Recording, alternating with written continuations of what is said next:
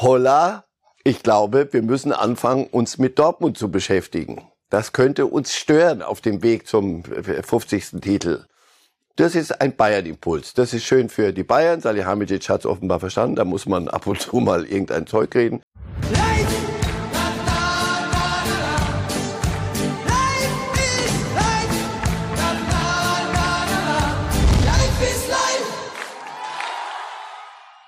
Ja, da sind wir. Herzlich willkommen bei Reif ist live an diesem Montag. Es ist eine spannende Woche, die vor uns liegt mit Bundesliga hinter uns, Champions League direkt vor uns. Also Sie können einiges erwarten und das sind dann auch die Themen, in denen wir uns hier austoben werden. Es geht gleich los mit unserem Gast Marcel Reif natürlich. Guten Morgen. Alles gut bei Ihnen? Alles soweit im grünen Bereich.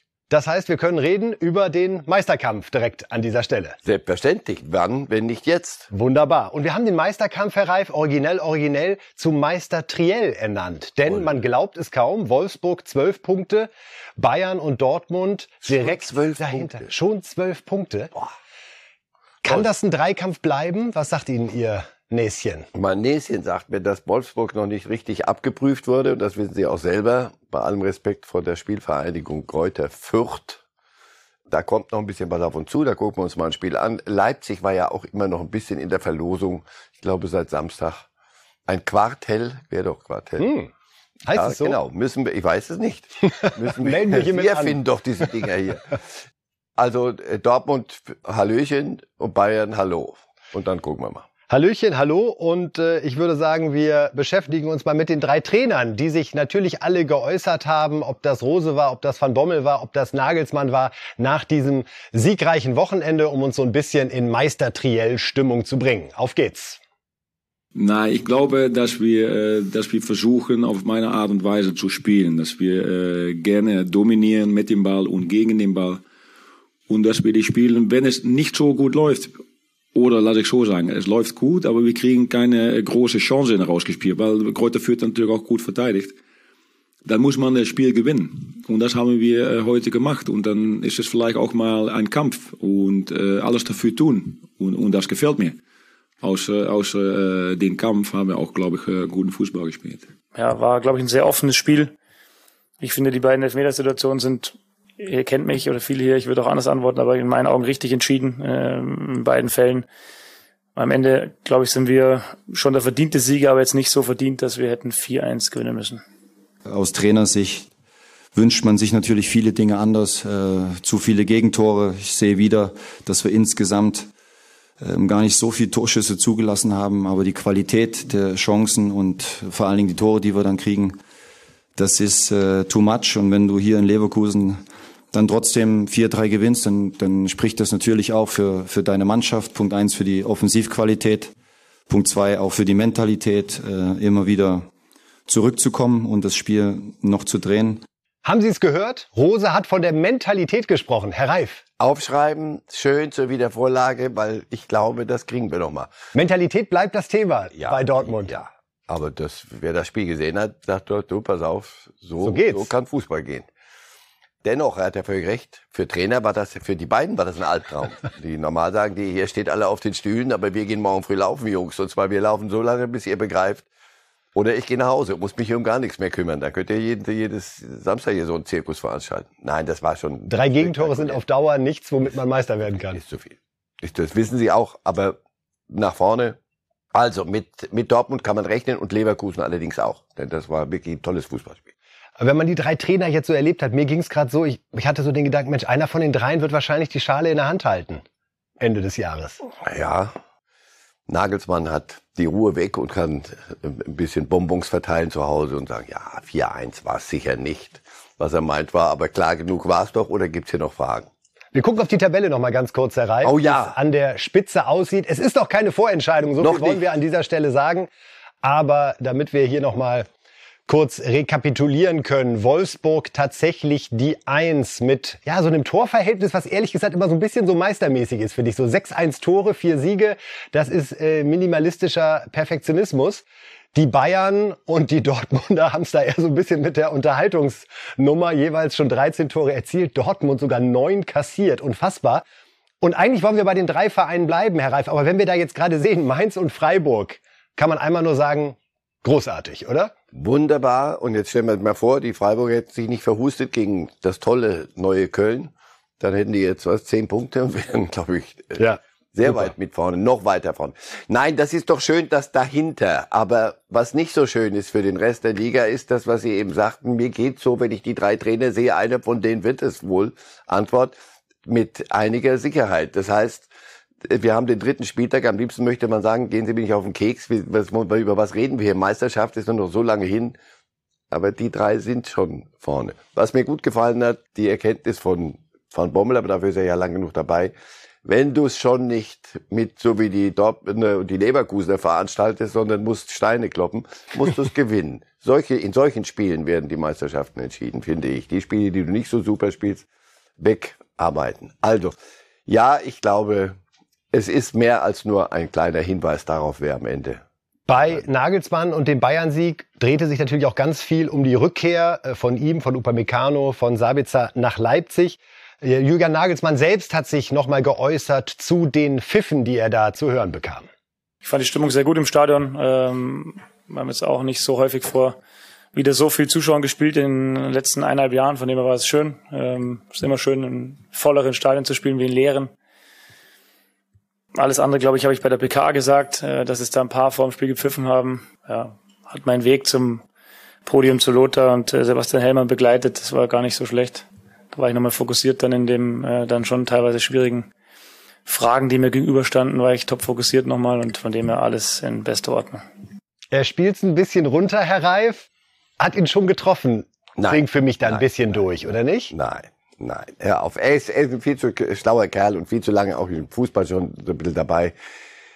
Das hat man sich verdient, wenn man jemanden so hochgebracht hat. Und er hat sie ein ganzes Stück, wirklich noch ein Stück weiter hochgebracht. Nach Rangnick und nach Hasenhüttl und so. Der hat schon einen super Job dort gemacht. Und dann geht sie. Und du heulst ihr hinterher. Die verschmähte Liebe ist das dann. Und dann, wenn du dann nicht pfeifst, machst du als Fan was falsch. Und wenn er damit nicht umgehen kann und das nicht so nimmt, wie es ist, dann ähm, macht er einen Fehler. Er, er sagt doch das, was Oliver Kahn sein Leben lang gesagt hat. Wenn die Leute nicht pfeifen, wenn ich irgendwo hinkomme, komme ich überhaupt nicht in den Modus rein. Was ist denn los? Was, was habe ich, was hab ich falsch gemacht? Bin ich nicht mehr gut genug? Er ist gut genug, er war gut genug, dass man die, die er verlassen hat, in Anführungszeichen, dass die enttäuscht sind und wütend und traurig immer noch. Und wenn Sie auf die Tabelle gucken, noch mehr und insofern, er hat es. Auf Leipzig kommen wir nachher noch zu sprechen, dann allerdings nicht im Rahmen des Meistertriels, sondern im Bereich der Krisenclubs. Ja, so ist es in der aktuellen Startlage. Wir wollen jetzt im Rahmen der Situation an der Spitze uns über die äh, Torhüter unterhalten, äh, Herr Reif. Denn was Haaland und Lewandowski da gerade veranstalten, ist ja schon wieder, wer knackt zuerst die 41? Die Wolfsburger haben mit äh, Weghorst jemanden dahinter, der bislang sich noch ein bisschen zurückgehalten hat mit zwei Treffern. Man könnte auch sagen 33 Prozent aller Wolfsburger Tore. Also an seiner Bedeutung gibt es nichts zu rütteln. Wie erleben Sie die drei? Das sind ja dreimal sehr wuchtige, sehr präsente, äh, sehr zentral agierende Stürmertypen. Sehr ähnlich. Anscheinend scheint das gefragt zu sein, gerade wenn man sieht, wo sie in der Tabelle stehen. Und welcher hilft der deutschen Nationalmannschaft jetzt? Nicht, Sprechen Sie es nicht, nicht an. Nicht so richtig. Okay, gut. Aber zumindest sinkt's jetzt in die Hirne, deutschen Fußballhirne ein, dass es nicht ganz verkehrt ist, solche Ochsen wie, wie Haaland oder Weghorst da vorne zu haben. Sie sollten allerdings ein bisschen kicken können. Das können die auch noch. Und Lewandowski, weiß ich nicht, der hat irgendwo einen Preis gewonnen letzten Jahr, weiß ich auch nicht mehr, was das war. Jedenfalls so ganz falsch macht er auch nicht alles. Es sinkt langsam rein. Heute Fußball mit allem und noch komplizierter und nochmal verschieben und noch die Zwischenräume und denkst immer Zwischenräume, was denn noch alles? Da vorne sollte einer sein, der sagt, pass auf, das hier ist es, da muss das da rein und jetzt machen wir es halt. Ist der Entwicklung zurück, und die drei sind, stehen sinnbildlich dafür. Sonst wären ihre Mannschaft nicht da, wo sie sind, ohne die drei. Ich bin sehr gespannt, was mit den dreien im kommenden Transfersommer passiert. Aber da haben wir noch ein bisschen Zeit. Ich kann Sie beruhigen, müssen wir am 13. September noch, noch nicht, nicht endgültig heute. aufräumen. Gut. Aber es äh, ist schon spannend. Ein Holländer, Norweger und ein Pole zeigen es der Bundesliga, wie es da vorne. Einer von denen wird wirklich sein. Das, den Tipp gebe ich. Na, ich Aber, erhöhe. Ich erhöhe auf zwei. Auf zwei. Zwei von drei. Gut. Wiedervorlage. Gut.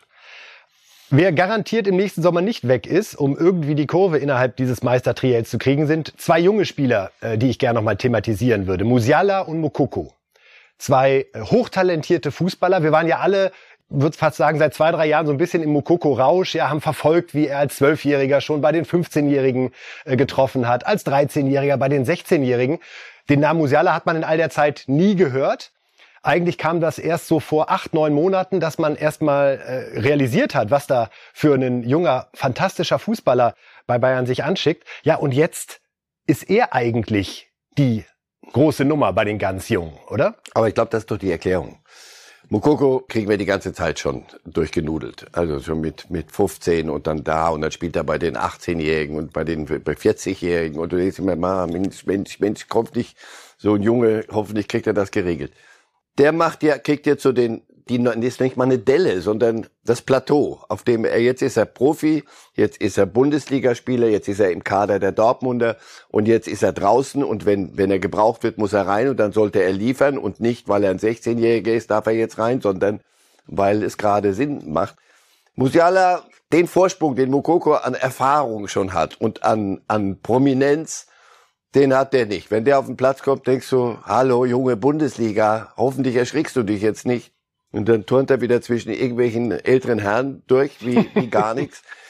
Das Können diese anderthalb Jahre so einen großen Unterschied machen, dieser Altersunterschied? Ja, ich glaube schon. Ja, ja, Bei, bei 16, nein, das ist nicht der Unterschied zwischen denen, sondern die, die, die Zeit, erstens, ja, auch ein Jahr länger wird man, man wird erwachsener, auch wir werden noch, aber die ganz besonders in der Altersstruktur. Aber diese Zeit, die der schon der, der über ihn schon geredet wurde. Und mit, er muss immer dann wieder, Mensch, ich bin doch der 16-Jährige, der hier eigentlich, ich bin doch der, die große Hoffnung von Dortmund, jetzt muss ich doch irgendwas machen.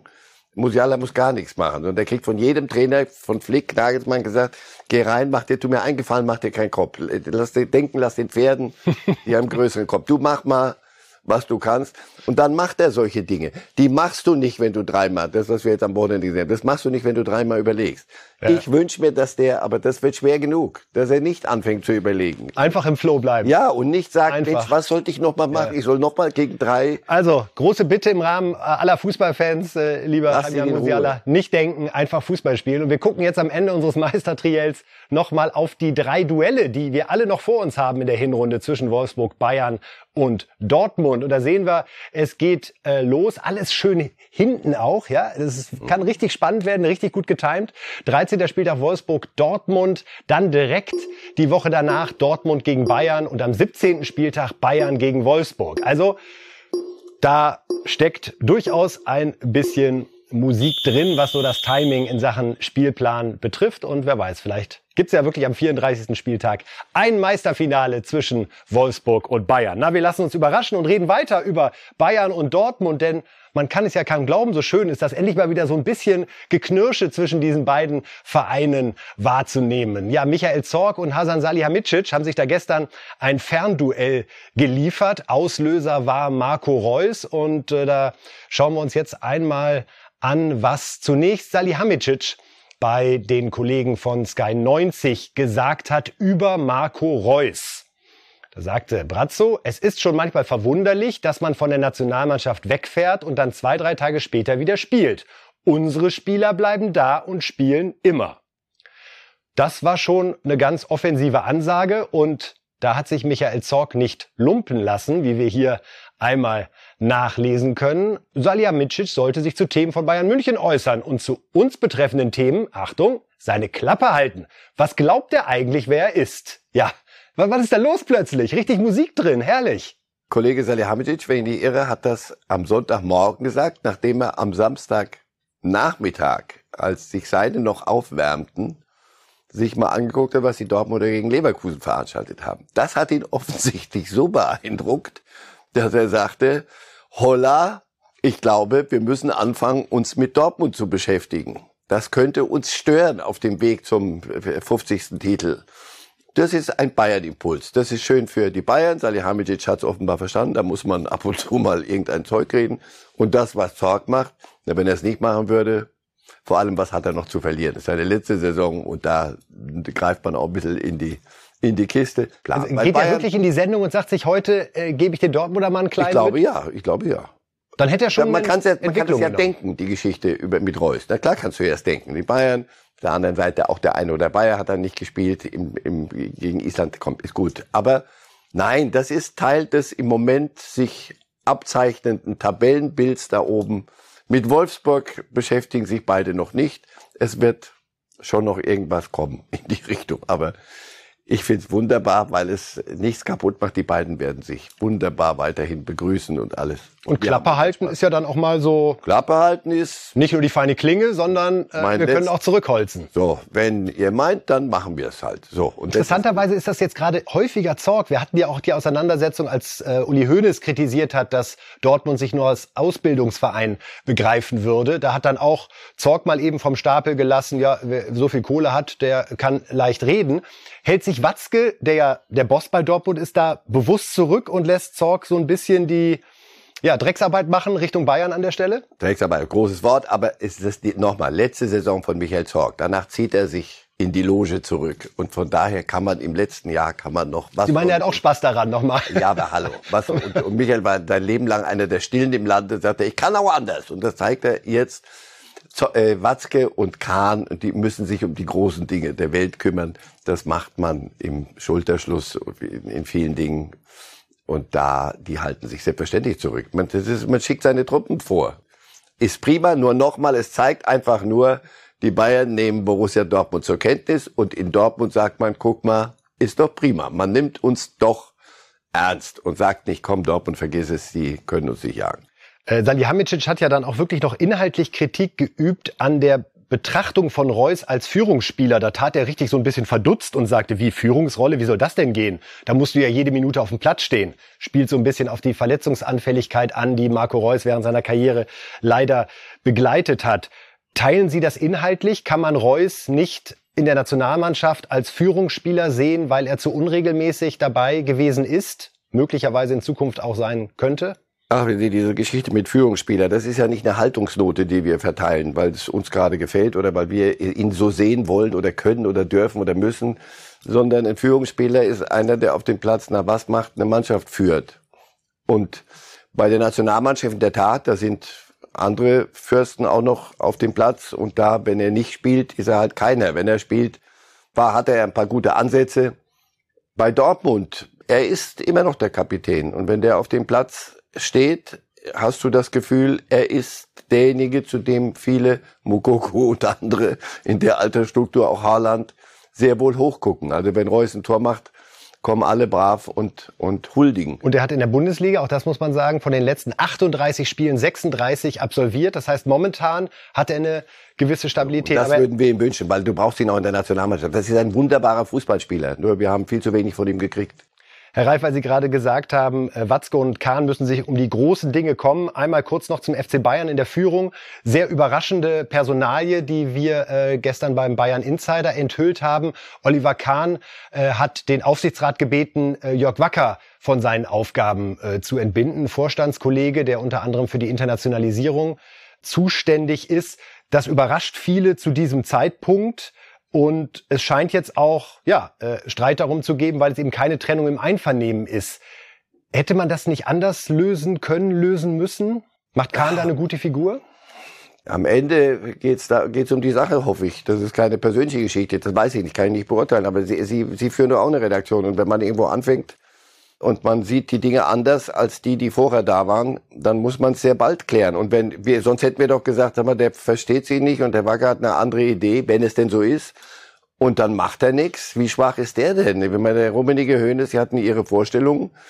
Und wir haben doch alle immer darauf gewartet, wann zeigt sich Oliver Kahn und äh, kann er in die Fußstapfen treten. Wenn Aber es geht ja auch um die Art und Weise und nach unserem Stand ist es so, dass er Wacker selbst nicht ins Gesicht gesagt hat, pass auf, zwischen uns beiden funktioniert es nicht. Darum müssen wir getrennte Wege gehen. Wenn es so ist, gibt es Haltungsnoten, ja. Das habe ich nie mitgekriegt. Das brauche ich aus erster Hand, weil, um sowas zu bewerten. Die steht hier. Na dann, wenn es so ist, dann war es nicht gut. Dann kann man. Ich habe es auch so kommentiert, weil mir die Art und Weise ehrlich gesagt Nein, nicht dann gefällt. Dann kann man das anders machen. Wenn es so ist, wenn er inhaltlich der Meinung ist, da muss ein Wechsel her, dann ist es seine Pflicht. So. Da auch das hat was mit guter Führung zu tun und dann schlechte Haltungsnote. Und wir werden sehen jetzt, wie Kahn mit der Sache weiter umgeht. Ist ja auch spannend ja. zu sehen, denn jetzt ist das Thema öffentlich und er muss da Farbe bekennen. Ja, Farbe bekennen müssen auch die deutschen Vereine jetzt in den nächsten Tagen, denn wir haben Champions League und das ist ja durchaus eine Champions League-Saison, die wahnsinnig aufgeladen ist durch all die internationalen Transfers dadurch, dass äh, Ronaldo jetzt bei Man United gelandet ist, dass Paris weiter mit Mbappé agiert, nachdem Messi auch noch dorthin gegangen ist. Also alle schauen auf diese äh, Champions League Saison und äh, wir gucken mal, was die vier Duelle der deutschen Mannschaften sind und Marcel Reif hat uns noch einen kleinen Tipp oben drauf spendiert. So, wir sehen Barcelona gegen die Bayern 1 zu 1. Besiktas gegen Dortmund. Auswärtssieg für die Borussen. Mentalität. Auch in Europa. Und Lille Wolfsburg trennen sich 0 zu 0. Manchester City tippen sie einen Heimsieg gegen Leipzig. Wir gehen gleich durch die einzelnen Bereiche, wollen aber natürlich mit Barca gegen Bayern anfangen. Was für ein Barcelona erwartet uns? Konnten Sie da hinter das Fragezeichen schon äh, eine Antwort packen? Ohne Messi zum ersten Mal, auch Griesmann nicht mehr dabei. Mehr Umbruch für eine Mannschaft, die lange Zeit, ja, im wahrsten Sinne des Wortes ein Gesicht hatte, geht eigentlich nicht. Geht nicht. Deswegen Mit allen Chancen und immer, Risiken. Ja, immer noch ein Fragezeichen. Chancen deshalb, weil nicht, nicht so eindimensional. Auf der anderen Seite, die eine Dimension hätte man gern. Also Messi, auf den alles dann zugeschnitten ist. Sie, sie müssen sich neu erfinden. Und deswegen bin ich mal gespannt. Ich tippe deshalb unentschieden, weil ich glaube, da ist noch ein bisschen mehr drin. Da ist noch Lissabon vor etwas mehr als einem Jahr. Das 2 zu 8, das Wahnsinn. Das ist noch mit drin. Insofern die werden alles dafür tun und haben einige sind nur auf dem Platz, die das erlitten haben in Blaugrana. Ist Depay der Spieler, den Sie gerade ja. am spannendsten finden? Ja, der Holländer. Das ist der mit mit unglaublichen Vorschusslorbeeren und auch Fußstapfenmäßig da ja. sich breit machen müssen. Das macht er gut und das ist ein guter Fußballspieler. Der liefert auch das ab, was man von ihm erwartet. Nur es, es wird nicht Messi, aber auch nochmal, das ist kein System. Wir haben vorhin über die Mittelstürmer geredet. Auch ein Messi ist kein Mittelstürmer, aber eine, eine solch zentrale Figur. Aber so kannst du international gegen Mannschaften, die gut besetzt sind, nicht mehr, eigentlich nicht mehr gewinnen. Und das heißt, sie haben ja auch längere Zeit nichts mehr gewonnen. War einer der Gründe. Wie sehen Sie Fatih, diese hochtalentierte 60 Millionen Marktwertbewertung ja. immer noch? Ist der schon so weit, Barcelona weiterzuführen? Ja, für, wenn, Sie, wenn Sie gehört hätten, was der, als der reinkam, was da erzählt war, auch wie Mukoko, ja. was der alles, schon der neue Pelé, der neue Neymar, der neue, was dem, dem haben die Rücksäcke aufgeschnallt und dann hat der Körper erstmal ein, zwei Mal nicht mitgemacht. Das, ich behaupte, da gibt's ein Zusammenspiel und dann gab's, war ein bisschen verschwunden und musste, musste sich langsam hochpäppeln wieder. Das ist auch ein Junge mit unfassbaren Anlagen, dem zuzugucken ist Musiala-mäßig. Aber nicht vergessen bitte, 16-Jährige. Wenn man selber Kinder hat, weiß man, um Gottes Willen, der soll also jetzt vor 100.000 Leuten bald wieder, soll der Barcelona führen. Seid ihr verrückt geworden? So, der, der keinen Schuh richtig schnüren kann noch. Wir sind äh, sehr gespannt, wie das äh, morgen ausgeht zwischen Barcelona und Bayern. Und wir haben morgen für Sie, liebe Fußballfans, was ganz Besonderes im Angebot. Denn direkt um 23 Uhr morgen Abend hier bei Bild Live können Sie das sehen. Start der spannendsten und spektakulärsten Champions League-Saison aller Zeiten. Der Knaller am Dienstag Barcelona gegen Bayern. Kurz nach Abpfiff die große Analyse mit Ex-Bayern-Boss Karl-Heinz Rummenigge.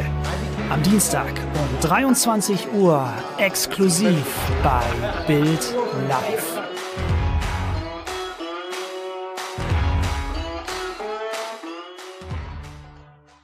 Also gucken Sie das Spiel gerne live bei den Kollegen von Amazon und dann 23 Uhr rüber zu Bild Live, wenn Karl-Heinz Rummenigge hier mit mir im Studio über dieses Spiel sprechen wird. Ja, Herr Reif, die anderen deutschen Vereine, Besiktas gegen Dortmund, da tippen Sie auf einen Auswärtssieg. Besiktas ist ganz gut gestartet, äh, ist gerade Tabellenführer.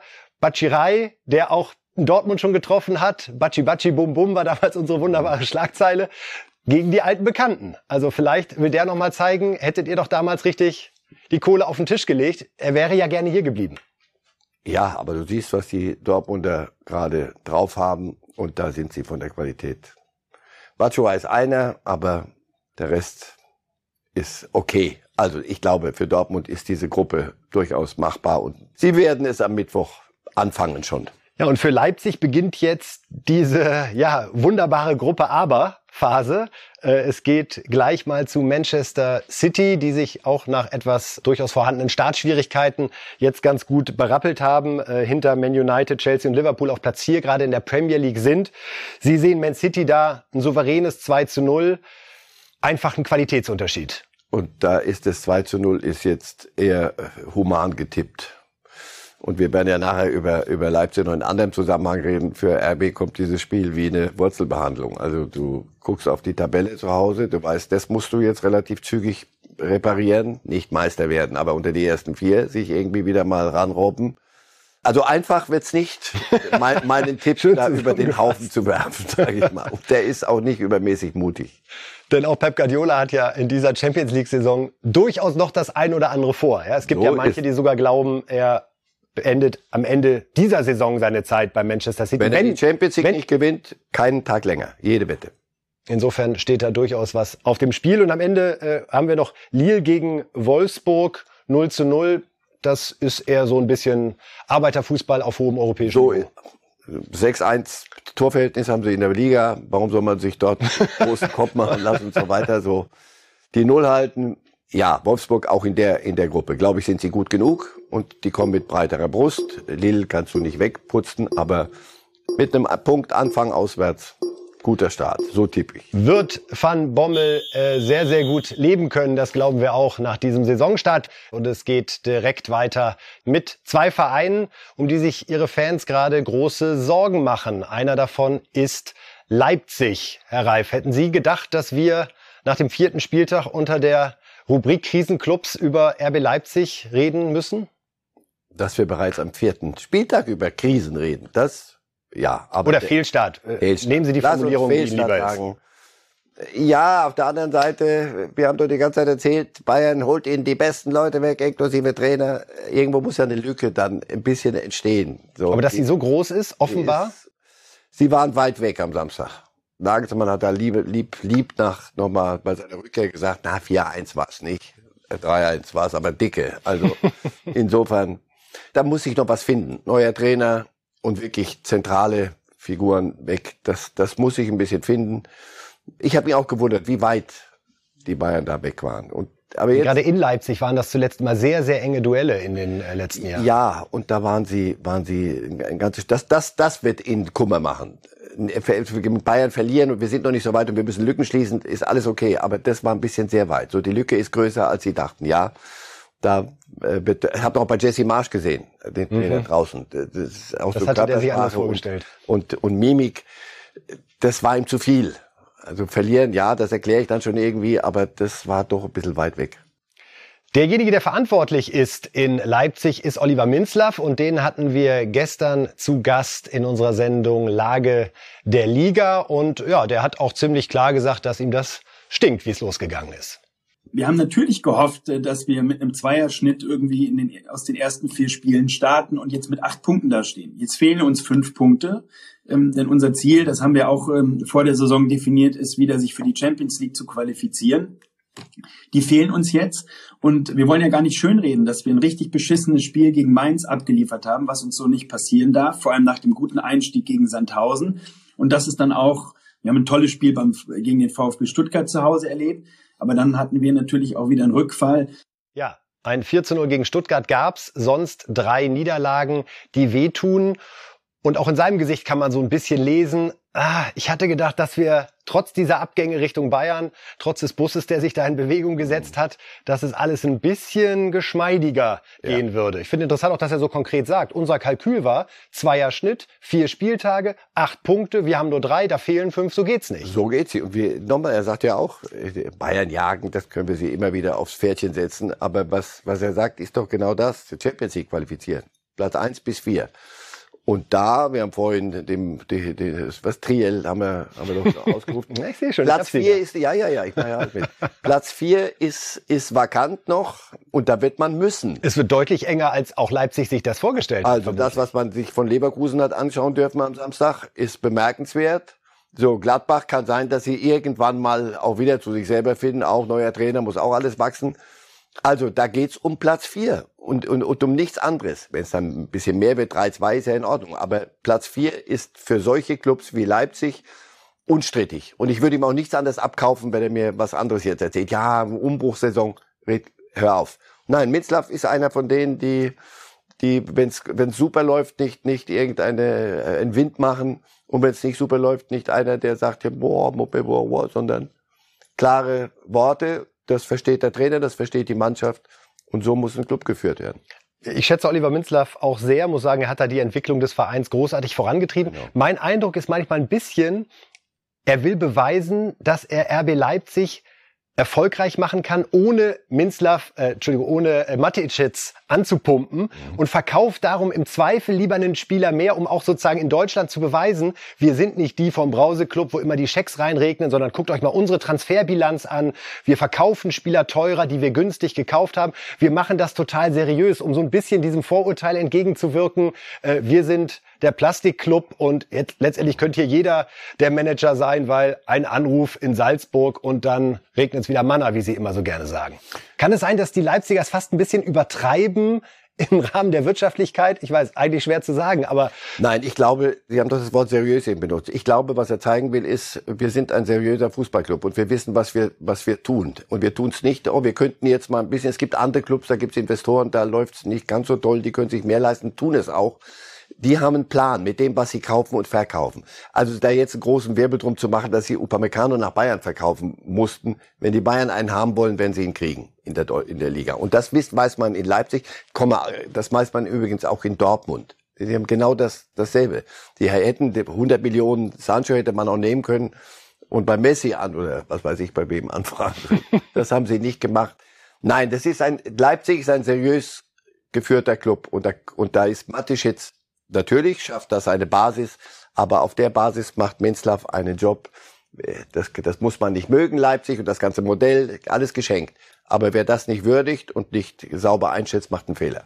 Reden wir über den zweiten Krisenclub Eintracht Frankfurt, die sich das auch alles ganz anders vorgestellt haben. Sicherlich auch Trainer Glasner, der ja nach der Champions-Qualifikation mit Wolfsburg dorthin gekommen ist. Ja, kein Hütter, kein Bobic, kein Silva, kein Erfolg. Mache ich es mir dazu einfach? Das ist das, was weg ist. Und das, was dazukommt, ist ein, ein Kostic, der, der streikt, der keine Lust hat, dann doch wieder spielen muss und so alles. Ich weiß nicht, wenn, wenn das, wenn das alles geräuschlos gelaufen wäre, was hätten wir hier gemacht, die ganze, das ganze Jahr? Wir hätten nichts mehr zu reden gehabt, weil alles wäre für die Katz gewesen. So gibt's ein paar Gesetzmäßigkeiten, glaubt man nach ein paar Jahren mit einem grauen Bärtchen, dass wenn so ein Zirkus im Umfeld ist und so ein Umbruch, das geht nicht geräuschlos oder ohne, ohne Kollateralschäden. Und genau das bedient Frankfurt gerade. Die sind nicht so schlecht, wie sie dastehen gerade. Es wird aber ein bisschen, es knirscht, es knirscht sehr. Das muss man alles wieder ein bisschen und Younes und was weiß ich was. Ich dachte, und ob sie da die Ruhe behalten, ist spannend, weil die Konstellation personell eben auch in der Führung überall so neu ist. Und dass ich dachte, aber das schon viel zu viel, viel zu viel Themen. Mhm. Bloß, wie gesagt, und zu wenig Punkte. Muss, muss nur leider Fußball gespielt werden. Und das zu viele Themen, zu wenig Punkte. Wunderbar, Herr Reif, nehme ich mit als perfekte Analyse zu Eintracht Frankfurt. Und wir schauen jetzt äh, natürlich nochmal nach England, denn wir haben wochenlang über Ronaldo gesprochen und was er denn nun machen wird. Und nun wussten wir es ja, was er machen wird. Er ist zu Man United gegangen und ich sage Ihnen ganz ehrlich, ich habe am Samstagnachmittag 15.30 Uhr die Konferenz bei Sky geguckt, habe mich da dann um 15.55 Uhr seriös ausgeklingt, um ja das erste Spiel von Ronaldo zu verfolgen. Was da an Intensität zu spüren war in Old Trafford, wie er da gefeiert wurde, das Strahlen in den Gesichtern der englischen Fans, das zeigt einfach, äh, was für eine wunderbare emotionale Geschichte der Fußball ist. Und wir wollen nochmal zurückblicken auf die Premiere oder auf die Rückkehr von von Ronaldo bei Man United, die man sich ja auch schöner nicht hätte ausmalen können. Kein Traum, sondern Realität. Ronaldo und die Red Devils endlich wieder vereint. Natürlich im Theater der Träume, im Old Trafford. Ronaldo, Ronaldo, überall Ronaldo. Das Gesicht von CR7 allgegenwärtig in Manchester. Die Fans im Ronaldo-Rausch, die Erwartungen gegen Newcastle sind hoch. Rekorde, Rekorde, immer diese Rekorde. 220 Millionen Euro für United, dank Cristiano Ronaldo. So einen lukrativen Trikotverkauf gab es noch nie. Auf dem Platz geht die Show weiter. Kurz vor Halbzeitpfiff, Greenwood schießt, Ronaldo riecht und knipst. Kurze Zeit später schon der Doppelpack. Shaw sieht Ronaldo und der tunnelt den Keeper. Der Weltstar wieder einmal im Mittelpunkt. Als hätte er Manchester nie verlassen. Party auf den Rängen, aber gefeiert wird auch im Netz. Ex-United-Kollege Patrice Evra zieht seinen Hut und Rio Ferdinand ist nicht mehr zu halten. Ronaldos Mutter ebenfalls im Stadion, die Emotionen offensichtlich. Viva Ronaldo, Doppelpack im Old Trafford, der Portugiese immer noch torhungrig und vor allen Dingen wieder in Rot. Was für ein Traumstart im Theater der Träume. Ja, nach zwölf Jahren ist er wieder da und macht Reif, da hat doch irgendeiner ein Drehbuch geschrieben. Das, das kann doch nicht wirklich alles so passieren. Will eigentlich zu Man City, biegt im letzten Moment Richtung Man United ab. Erstes Spiel, zwei Tore. Wo sind wir denn hier? Ah, Im Theater Träume. aber in diesem äh, Drehbuch ist das letzte Kapitel aber noch nicht. Oder eines der hinteren noch nicht. Wir sind noch ziemlich weit vorne. Newcastle bei aller Liebe. Sie haben mir vorhin gerade die, die englische Tabelle vorgelesen so furchtbar viele Überraschungen haben wir da nicht. Gegen die wird Ronaldo auch treffen müssen. Und die Fixierung auf einen ist jetzt im Moment, Paris wollen sie alle Messi-Trikots haben. Äh, das, das ist so. Und das ist auch schön so und Fans dürfen das. Fragen Sie solche als Trainer. Ähm, du, du wirst nicht englischer Meister und holst nicht die Dinge, wenn du es mit einem Spieler nur machen willst. Dazu ist die, ist die Spitze zu stark, die Konkurrenz. Das gucken wir uns an, aber für den Anfang sagt man sich, guck mal, für den Quatsch mache ich das seit 50, 60, 70 Jahren. Das, dazu ist das einfach zu, zu sehr fürs Herz und dann lassen wir mal den Verstand weg. Und Sie sehen ihn live, wenn ich das morgen, richtig drauf habe, oder? Sie sind morgen beim Spiel Young Boys Bern spielt um 18 Uhr gegen Manchester United. Wir senden aus dem, meine Schweizer Freunde, wir senden unten aus dem, aus dem Stadion. Das heißt, ich bin mal ganz nah dran an Cristiano Ronaldo. Gut, gegen Young Boys Bern, auch da bei allem Respekt, könnte es noch ganz gut laufen für ihn. Weil Sie das gerade so ironisch sagen, ich bin ganz nah dran an Ronaldo. Das war mir aufgefallen am Samstag nach dem Spiel. Da setzte sofort der Kampf um sein Trikot an von den Gegenspielern. Ich denke dann immer so, da macht man sich doch zu klein. Also wenn das offenbar schon der Gedanke bei den Gegnern vor dem Spiel in der Halbzeitpause ist, so wann kann ich ihm kurz fragen, dass ich das Trikot kriege, da verliert man doch die Augenhöhe. Da darf man sich auch nicht beschweren, wenn einem hinterher die Dinger reinhaut. Junger Mann, welche Augenhöhe? Ich sag's nochmal. Äh, ich wette mit des Ihnen. Dass, ich wette mit Ihnen, dass kein Chelsea-Spieler, keiner von City und äh, wen hätte man denn noch da? Liverpool. Liverpool. Dass keiner von denen zu ihm hingeht und bei, bei, beim Rausgehen zur Halbzeit, dass er sagt, gib mir dein Trikot. Die machen ihre eigene Meisterschaft, Augenhöhe Newcastle. Nein, die wissen, wir fahren heute zu United, da spielt Ronaldo, wessen Trikot kriege ich. Und lass uns gucken, dass wir nicht mehr als drei kriegen. Es waren dann doch, glaube ich, vier. Insofern, wir jammern immer über unsere Liga hier und sagen, ah, das ist immer vorne, ist alles schon geklärt. Es ist in England auch nicht anders. Es sind da oben vier, fünf, bestenfalls fünf. Und der Rest holt sich die Trikots. Wird auch in Bern morgen der Fall sein, glauben ja, Sie, dass da schon jetzt den einen oder anderen beschäftigt? Die Wette, die Wette halte ich. Aber klar. Aber nochmal, es macht Spaß, das zu sehen und dass einer in dem Alter noch so sowas abliefert und in welcher Form der ist körperlich, das ist faszinierend. Und auch in seinen Augen zu sehen, was für ein Glück der einfach empfunden hat. Oder als er da wieder hochging. Turin war es ähnlich, als er kam, jetzt wird Juventus Champions League gewinnen und alles wird von alleine gehen, gar nichts ging von alleine und da war es am Ende harzig. Also hattest du das Gefühl, es ist besser, man geht. Und auch in Turin sagte man, pass auf, die, diese Monokultur kriegen wir nicht hin, damit kannst du nichts gewinnen. Deswegen, wirklich, ich bin sehr gespannt jetzt. Es ist fast bigger than life, fast ein bisschen zu viel für einen Club, der was gewinnen will und nicht nur im Theater der Träume weiter träumen, sondern irgendwann muss dann auch mal ein bisschen Realität wieder rein.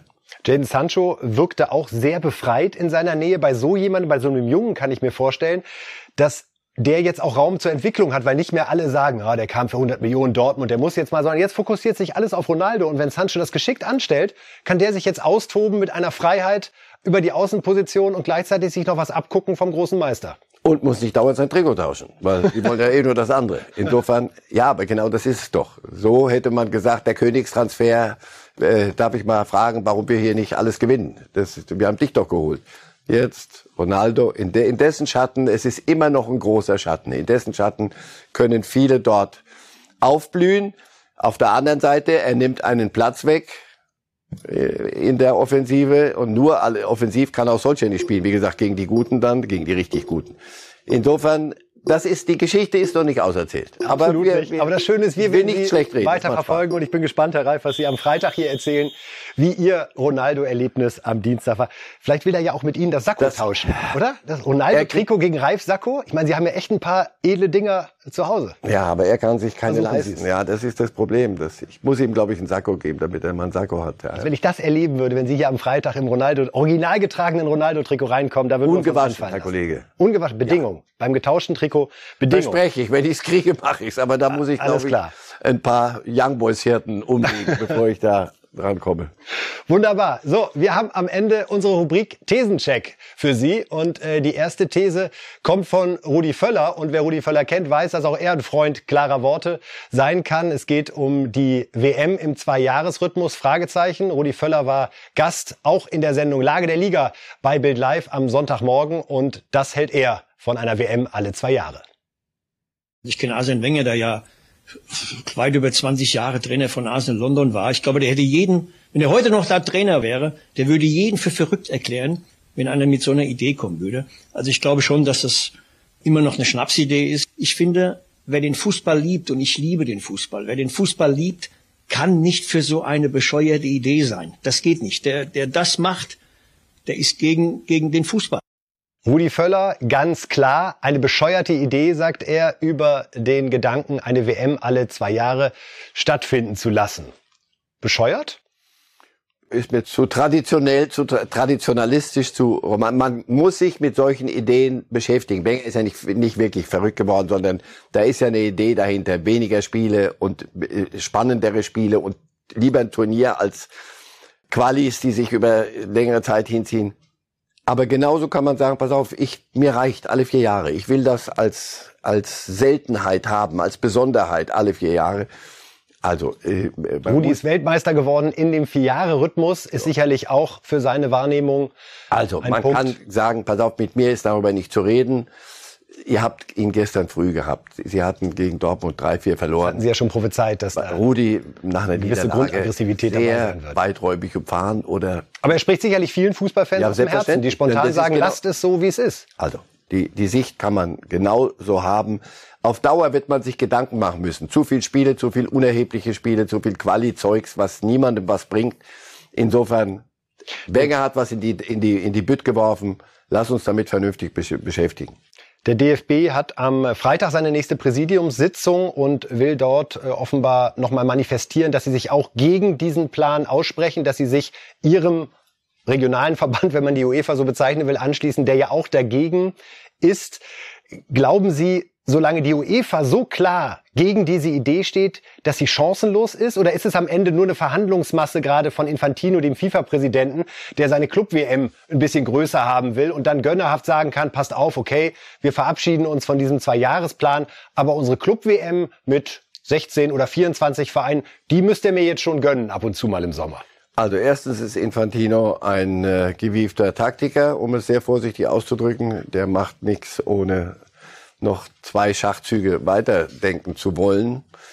Äh, und auf der anderen Seite gegen die UEFA mit aller Liebe. Also Brasilien prima, Argentinien auch prima, aber gegen die UEFA, also gegen die europäischen Nationalmannschaften, Nationalverbände, wirst du keine Turniere organisieren können. Insofern, es sind sehr große Worte, der will den Fußball töten. Ceferino ist im Moment unterwegs, glaube ich, mit der ganz großen Kelle immer. Es reicht zu sagen, nein, mit uns nicht. Also ist mir zu viel. Oder wie Rudi Völler sagt, Wenger möchte den Fußball nicht töten. Das wäre das wär schon ein bisschen sehr. Das wäre eine harte Unterstellung. Gegen, dagegen, dessen, gegen die UEFA wirst du nichts machen können. Was er dafür getan hat. Unsere äh, zweite These, liebe Reifes Live-Fans, kommt von Jörg Schmatke, der sich ja im Doppelpass äh, darüber geärgert hat, dass Riedle Baku nach zwei Länderspielen von Flick nach Hause geschickt wurde als einziger und sagte, das kann bei einem jungen Spieler auch Brüche erzeugen. Ich hätte mir gewünscht, dass man mich anruft und wir abwägen, ob es ein guter Move ist, dass Riedle Baku als einziger Spieler zurückgeschickt wird. Es macht was mit jungen Spielern, wenn man zur Nationalmannschaft hinzugenommen wird und wieder weg muss. Können Sie seinen Unmut da verstehen an der Stelle? Ich weiß noch nicht mal, ob es Unmut ist, sondern es ist ein, ein Mitdenken mit einem jungen Spieler. Schmatke war selber lange genug Fußballspieler, kann ich absolut nachvollziehen. Ich habe mich da auch gefragt, braucht's das wirklich oder kann man das anders ein bisschen lösen? Da hat äh, Hansi Flick mal, war er nicht der nette Hansi, sondern hatte ich so den Eindruck, nicht gut gespielt gegen Liechtenstein. Also eine Bewertung nach einem Spiel gegen Liechtenstein ist mir dann auch ein bisschen sehr, sehr schnell. Aber gut, das, das, da will ich nichts reinreden. Da über reinreden, was steht mir dazu? Flick weiß, was er tut. Da einen Jungen so nach Hause schicken und öffentlich nach Hause schicken. Es war ja nicht so, dass man hatte eine Adduktoren, Probleme im Adduktorenbereich, Dinge. Das war nur eine Leistungsentscheidung aus Flicks Sondern nicht gut genug und jetzt fährst du mal. Ja, kann ich Schmatke sehr gut nachvollziehen und ich finde es gut, dass er seinen Spieler sich so in ihn reindenkt und das auch öffentlich macht. Und ein Anruf wäre vielleicht auch ganz gut gewesen, weil Flick ja eigentlich sehr stark den Austausch gesucht hat bislang zu allen so Verantwortlichen. Dann bei so einer Communication ja mit dem Tabellenführer nicht verkehrt. Dürfen wir nicht vergessen an der Stelle. Wir reden über den VfL Wolfsburg und wir reden über den Tabellenführer und äh, ja, sind gespannt, wie es an der Stelle weitergeht und äh, nähern uns jetzt langsam schon dem Ende der heutigen äh, Reif ist Live Sendung, liebe Fußballfans. Wir können gerade noch mal kurz draufschauen auf die Premiere von Jérôme Boateng in Frankreich. Der hat nämlich seinen ersten Einsatz gehabt. Äh, hier sehen wir, wie gefeiert wird, der 3 zu 1 Sieg gegen Straßburg. Burg, wo er in der 61. Minute eingewechselt worden ist, auch groß gefeiert worden ist, Herr Reif. Das hat uns ein bisschen überrascht, dieses Thema, also die Verurteilung wegen Körperverletzung ist in Frankreich kein Thema. Weder in den Medien wird es behandelt, noch dass die Fans sich da einmal gegen ihn positionieren. Haben Sie Frankreich so kennengelernt im Sport, dass man da sehr radikal trennt zwischen privaten Verfehlungen und sportlicher Leistung? Nein, habe ich nicht. Müsste ich den Mund sehr voll nehmen. Was ich aber kennengelernt habe im Laufe der Jahre, ist Fans. Und die Fans haben ein ihr Gespür und ihre Art, mit einem, der neu kommt, zu sagen, pass auf, egal was sonst ist, wir heißen dich willkommen. Wenn sie es anders gemacht hätten, hätte ich die Welt nicht verstanden. Er ist ein verurteilter Straftäter. Er hat ähm, seine Strafe bekommen. Und äh, das gebietet christliches Denken, dann darf er einen Neuanfang wagen. Und dass die Fans in Lyon ihn so begrüßen, ist in der Natur der Sache. Du kannst nicht, er kann nicht auf den Platz gehen und alle sagen so, Moment mal, jetzt müssen wir aber noch mal reden über das, weswegen du verurteilt das, das funktioniert nicht im Fußball. Das mag uns ein wenig mit leichter Hand vorkommen, aber so ist es. Und äh, man muss es nicht äh, groß hängen. Ja, morgen, wir haben es Ihnen gesagt, äh, die große Analyse nach dem Spiel Barcelona gegen Bayern. Karl-Heinz Rummenigge wird hier im Studio sein und dann mit uns gemeinsam genau analysieren, wie die Bayern sich an der Stelle da geschlagen haben. Wir werden natürlich auch darüber sprechen, ja, wie es gerade im Meisterkampf allgemein abgeht, was in der Champions League los ist, der Transfer von Ronaldo. All das sind Themen, die wir mit Karl-Heinz Rummenigge besprechen werden. Für den Moment sage ich danke, Herr Reif. Wir sehen uns am Freitag hier wieder und äh, wir verabschieden uns an dieser Stelle und wünschen noch viel Spaß mit Bild live. live!